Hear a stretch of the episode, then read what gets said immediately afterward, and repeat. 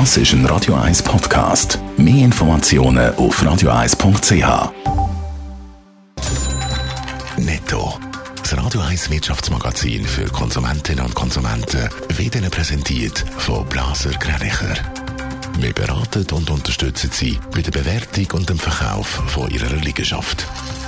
blasergreinicher.ch Dave Burkhardt. Schweizerinnen und Schweizer, die ab heute in ein Corona-Risikoland reisen, riskieren einen Teil von ihrem Lohn. Bei der Rückkehr aus einem den 29 Risikoländern, wo das Bundesamt für Gesundheit auf eine entsprechende Liste gesetzt hat, muss man 10 Tage in die Quarantäne ab heute. Wer darum nicht arbeiten kann, hat keinen Anspruch auf Lohn in dieser Zeit. Nicht nur im öffentlichen Verkehr gilt in der Schweiz heute eine Maskenpflicht, sondern auch in der Swiss. Bis jetzt hat es von der Fluggesellschaft erst eine Maskenempfehlung gegeben, aber kein Obligatorium. Grund ist jetzt, dass die Vorgaben der Behörden eine Maskenpflicht für alle öffentlichen Verkehrsmittel vorsehen. Darum gilt das bis auf weiteres auch für die Flugzeuge von der Swiss. Sanitärtechnikkonzern Gebrit leidet unter der Corona-Pandemie. Der Umsatz ist im ersten halben Jahr um fast 10 Prozent auf knapp 1,5 Milliarden Franken zurückgegangen. Hauptgrund ist da, dass wegen Corona die Baustellen in vielen Ländern stillgestanden sind oder die Bautätigkeiten verlangsamt worden sind. Seit der Corona-Krise hat der öffentliche Verkehr in der Schweiz einen schweren Stand. Viele Leute sehen im ÖV eine mögliche Ansteckungsquelle.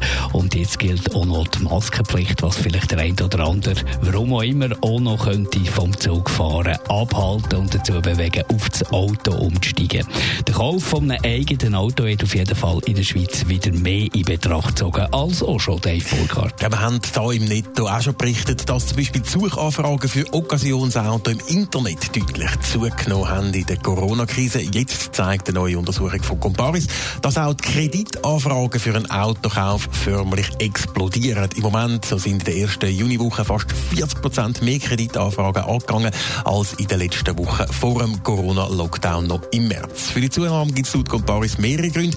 So sind zum Beispiel während dem Lockdown größere Anschaffungen, wie zum Beispiel eben den Autokauf, rausgeschoben worden, aber eben auch das Gefühl von Unabhängigkeit, Freiheit und auch von relativer Sicherheit im eigenen Auto sind da Treiber. Und was für Auto wollen die Leute kaufen?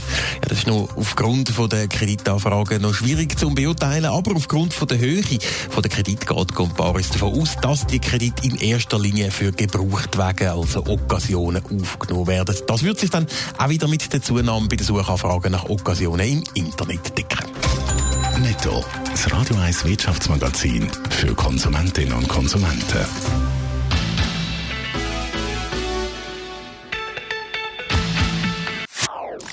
Das ist ein Radio 1 Podcast. Mehr Informationen auf radio1.ch.